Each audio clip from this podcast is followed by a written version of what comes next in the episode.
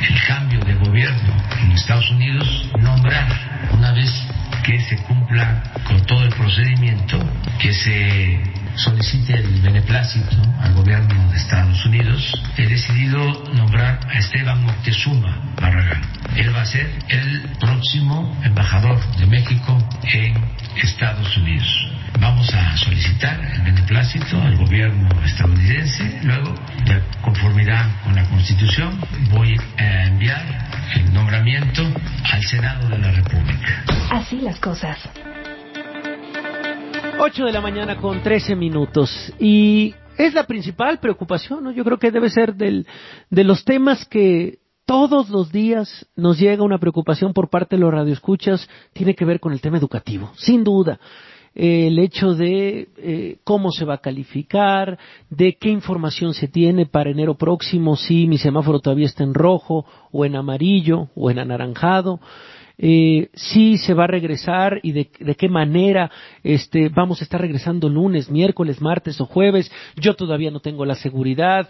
Eso va a afectar este, la calificación de mi hijo. Insisto, son preguntas de todos los días y nosotros de verdad decidimos detenernos un poco para hacer esa evaluación de lo que ha sucedido en este curso 2020-2021, la reacción por parte de la SEP, cómo lo han tomado los alumnos este, esta teleescuela también y por supuesto eh, lo escuchábamos hace unos segundos desde la voz del presidente Andrés Manuel López Obrador el nombramiento del secretario de Educación Pública actual como nuevo embajador de México, por lo menos la propuesta.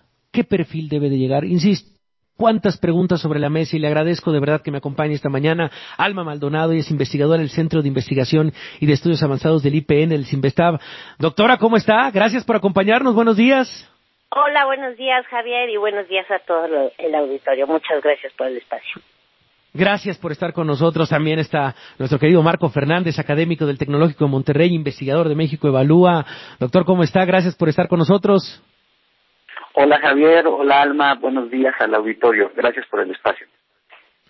Pues, pues eso, yo, yo pediría, eh, doctor Alma Maldonado, un, primer saque, una primera revisión de eh, lo que han sido estos últimos meses antes de pasar directamente al nombramiento, al perfil que se necesita, a cómo ha sido la gestión del propio secretario. Eh, me interesa tocar el punto de los alumnos, de los maestros, de los planes, de lo que se ha hecho en los últimos meses. ¿Por dónde empezamos, doctora? Pues yo creo que empezamos, Javier, por el hecho de que estamos ante una crisis sin precedentes en términos educativos eh, con esta pandemia, ¿no? Eh, ha puesto a todos los sistemas educativos del mundo en jaque.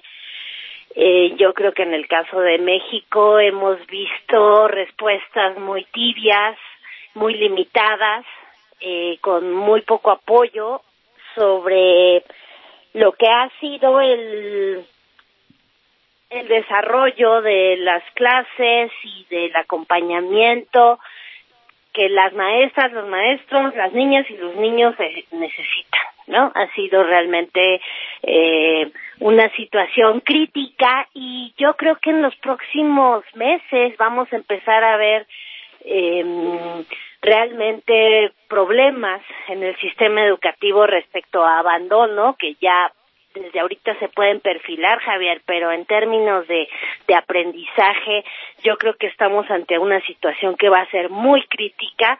Creo que lo que vamos a ver en el corto plazo va a ser un atraso muy importante de las pocas cosas que se habían avanzado en el sistema educativo y que tienen que ver con, con la escolarización de los estudiantes en distintos niveles.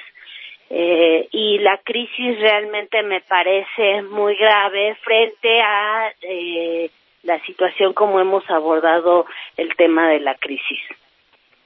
Doctor Fernández, este, en este primer saque sobre, sobre lo que estamos viviendo y sobre también lo que se ha medido este, en encuestas, en preocupaciones también de los estudiantes y maestros, doctor. Mira, como dice Alma, o sea, yo observo con preocupación que antes de la pandemia el sistema educativo tenía problemas serios de desigualdad en el acceso a oportunidades educativas y limitaciones muy importantes en términos de, de la calidad de lo que se enseña, de lo que se aprende en las aulas de nuestro país. Llega la pandemia y esas carencias se exhiben con toda claridad y se profundizan en términos de mayor desigualdad. Lamentablemente, una mayor parte de los estudiantes no tiene acceso al Internet o cuando lo tiene lo ha hecho a través del pago de celular y por la situación económica de sus familias ya no pueden tener acceso a esta tecnología, lo cual ha limitado de manera sustantiva el contacto que tienen ellos con sus docentes. Y esa parte de la retroalimentación que es básica para que puedas aprender, al haberse dificultado, se traduce en afectaciones del aprendizaje, en problemas de desesperación, no solamente por la parte económica, por la parte de que no estás aprendiendo nada y entonces muchos deciden tirar la toalla y el problema del abandono se está eh, aumentando.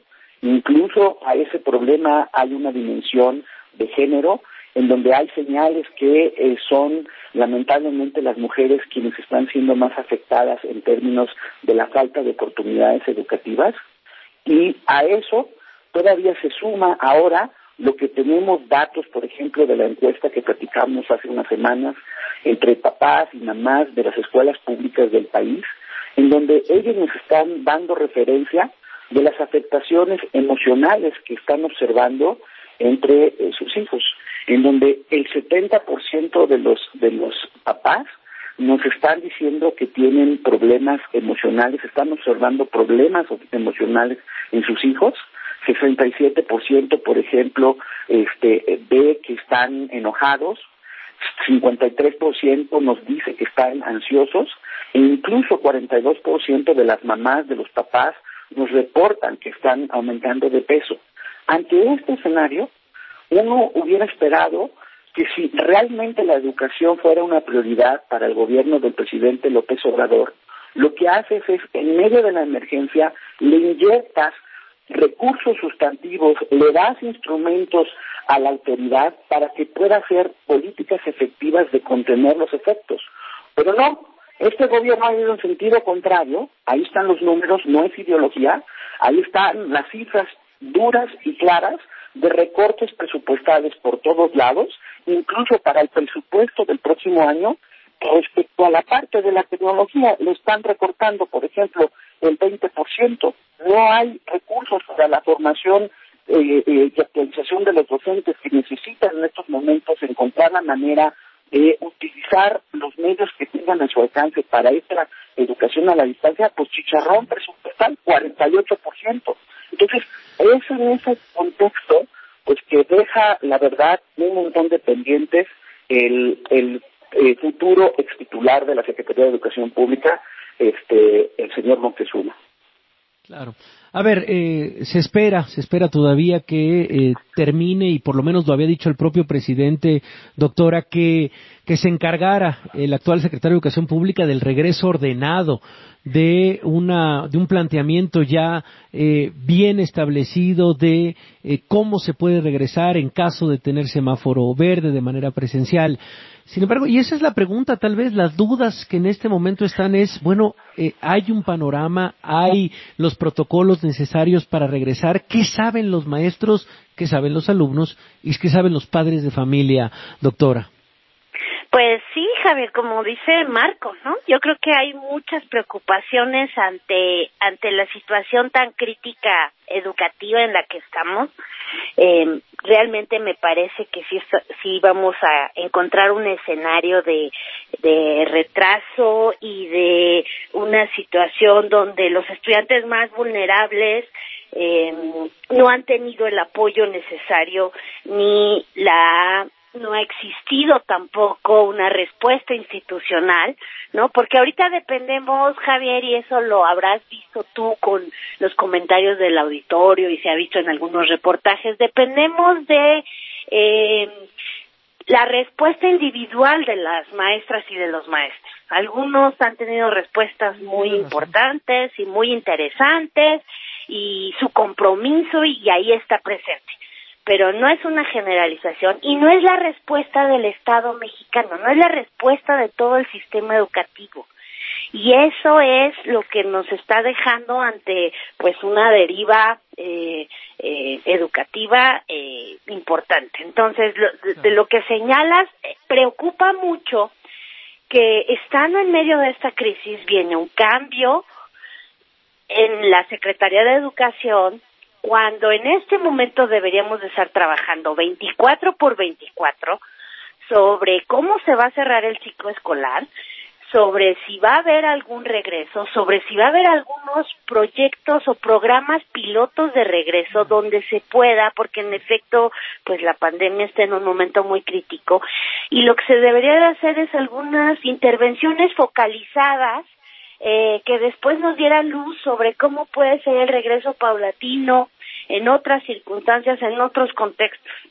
Pero en, en lugar de estar haciendo eso, estamos ya eh, inmiscuidos en todo este cambio político, ¿no? Porque la educación es lo que menos importa y no importó antes y no importó hoy y no va a importar mañana tampoco.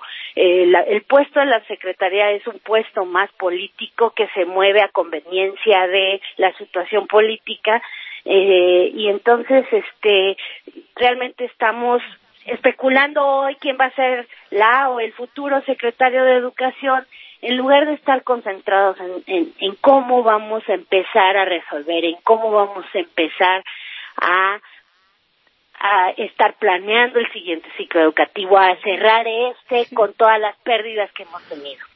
Sí, y, también, a ver, eh, eh, se lo preguntaba hace unos minutos al maestro Alfonso Cepeda, secretario general del Sindicato Nacional de Trabajadores de la Educación, sobre, por ejemplo, lo que sucede en Campeche. Marco, no sé si tuviste la oportunidad de escuchar esta entrevista. De, llevan dos meses así, ¿por qué no se ha destrabado? ¿Por qué no han empezado justamente? Si ya llevan, vaya, podría convertirse en un modelo de protocolo, en un modelo de cómo regresar si ya está en verde, y no, sigue absolutamente un nudo en el tema del regreso a clases. Incluso nos daba un dato bastante preocupante de el líder de la sección del sindicato, eh, dice está a punto de salir, pero ha estado todavía muy complicado de temas de COVID-19. Híjole, ¿qué decir de esto también, Marco? Mira, yo creo que tanto la respuesta del líder del CENTE como la falta de acción de parte de las autoridades en este caso del estado de Campeche, exhiben, creo que ni siquiera con verde, dado que políticamente es como una papa caliente, nadie va a querer dar el paso para realmente eh, acelerar la posible eh, apertura, sí paulatina, sí escalonada, pero urgente y necesaria de las escuelas de manera presencial. Y esto es muy preocupante porque para las mamás, para los papás que nos escuchan, hay algunos que piensan, ah, no, bueno, pero espérense, ahorita, este, tarde o temprano vamos a recuperar los aprendizajes y lo primero que es la salud.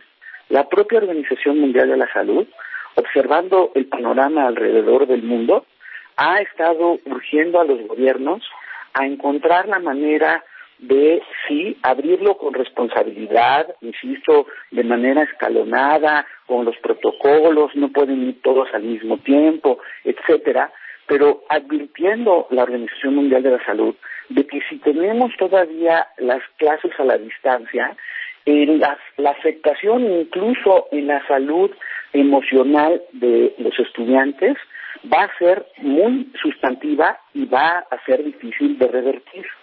En ese sentido, me preocupa la verdad que yo no observo que la educación no solo no es prioridad para el gobierno, sino, perdón que sea políticamente incorrecto, para nosotros como sociedad tampoco pareciera hacerlo, porque no se ve allá afuera presiones de las mamás, de los papás, de, de los familiares, de los propios docentes para decir, a ver, se necesitan recursos en el sector educativo, se necesita certidumbre de cómo van a ser los protocolos. Es increíble, o sea, tú entrevistaste junto con Gabriela hace eh, unas semanas al secretario de Educación de Veracruz, otra entidad en verde, y no tenía ni la más remota idea de cómo va a proponer un posible regreso paulatino de las clases en su estado. Eso exhibe, insisto, no solamente a la autoridad federal, sino también a muchas autoridades de los estados que realmente por cuestiones de políticas también están dejando de lado el, este, la educación. Yo no quisiera pensar, por ejemplo, en el caso de Campeche, que la resistencia se deba a que el próximo eh, próximo año haya elecciones y mejor no vaya a ser que algo salga mal y cueste políticamente. Porque ese tipo de decisiones eh, están siendo enormemente costosas para el bienestar de los estudiantes en nuestro país. Híjole, pues mire, nos quedamos con, con este con, este primer análisis. La verdad es que eh, por lo menos el beneplácito, eh, la solicitud del beneplácito del gobierno de Estados Unidos seguramente llegará hasta el próximo o después del 20 de enero eh, ya con la llegada oficialmente de Joe Biden como presidente. Eh, seguirá trabajando el propio secretario de Educación Pública, Esteban Moctezuma, las próximas semanas. Y antes es justamente, creo que tenemos que centrarnos y nos, nos quedamos con eso, eh, doctora Maldonado, de, a ver, centrémonos en el regreso. Hablemos de eso, hablemos de cómo vamos a poder descongelar y organizarnos más allá de buscar el tema de qué perfil se necesita. Creo que lo podemos tirar todavía un poco más para adelante y por supuesto estaremos recurriendo a ustedes para cuando llegue ese momento de ir perfilando al, al nuevo secretario de Educación Pública hablar de eso. Pero lo urgente, lo importante es en este momento el regreso y la situación de alumnos y maestros. De verdad que interesante plática. Le agradecemos muchísimo, doctora Maldonado, el haber estado con nosotros esta mañana. Buenos días. Muchas gracias, Javier. Buenos días. Saludos a Marco. Buenos días. Doctor Fernández, también gracias por estar al pie del cañón. Gracias. Buenos días. Muchas gracias por el espacio y en verdad no dejen el tema educativo, es una prioridad para esta sociedad y tenemos que empujar. Yo veo las reacciones en las redes y nos dicen, ah, no es que este, no, seamos abogados del diablo. Precisamente estamos tratando de ver de qué manera ayudar a la autoridad y también señalar pues dónde están las fallas, porque este este barco no se puede hundir, el costo va a ser muy alto si lo dejamos hacer. Así de claro. Híjole, bueno, pues ahí está. Gracias de verdad a toda la gente que nos escribe a través de Twitter, a través de Facebook, varios comentarios de esta plática. Ahorita, por supuesto, los leemos. Son las 8 de la mañana con 29 minutos. Vamos a una pausa y regresamos. Seguimos aquí en Así las Cosas. Reporte Metro Ciudad de México. Así las cosas. Un saludo Victoria de W Radio. Este es el Reporte Metro. A esta hora se registra afluencia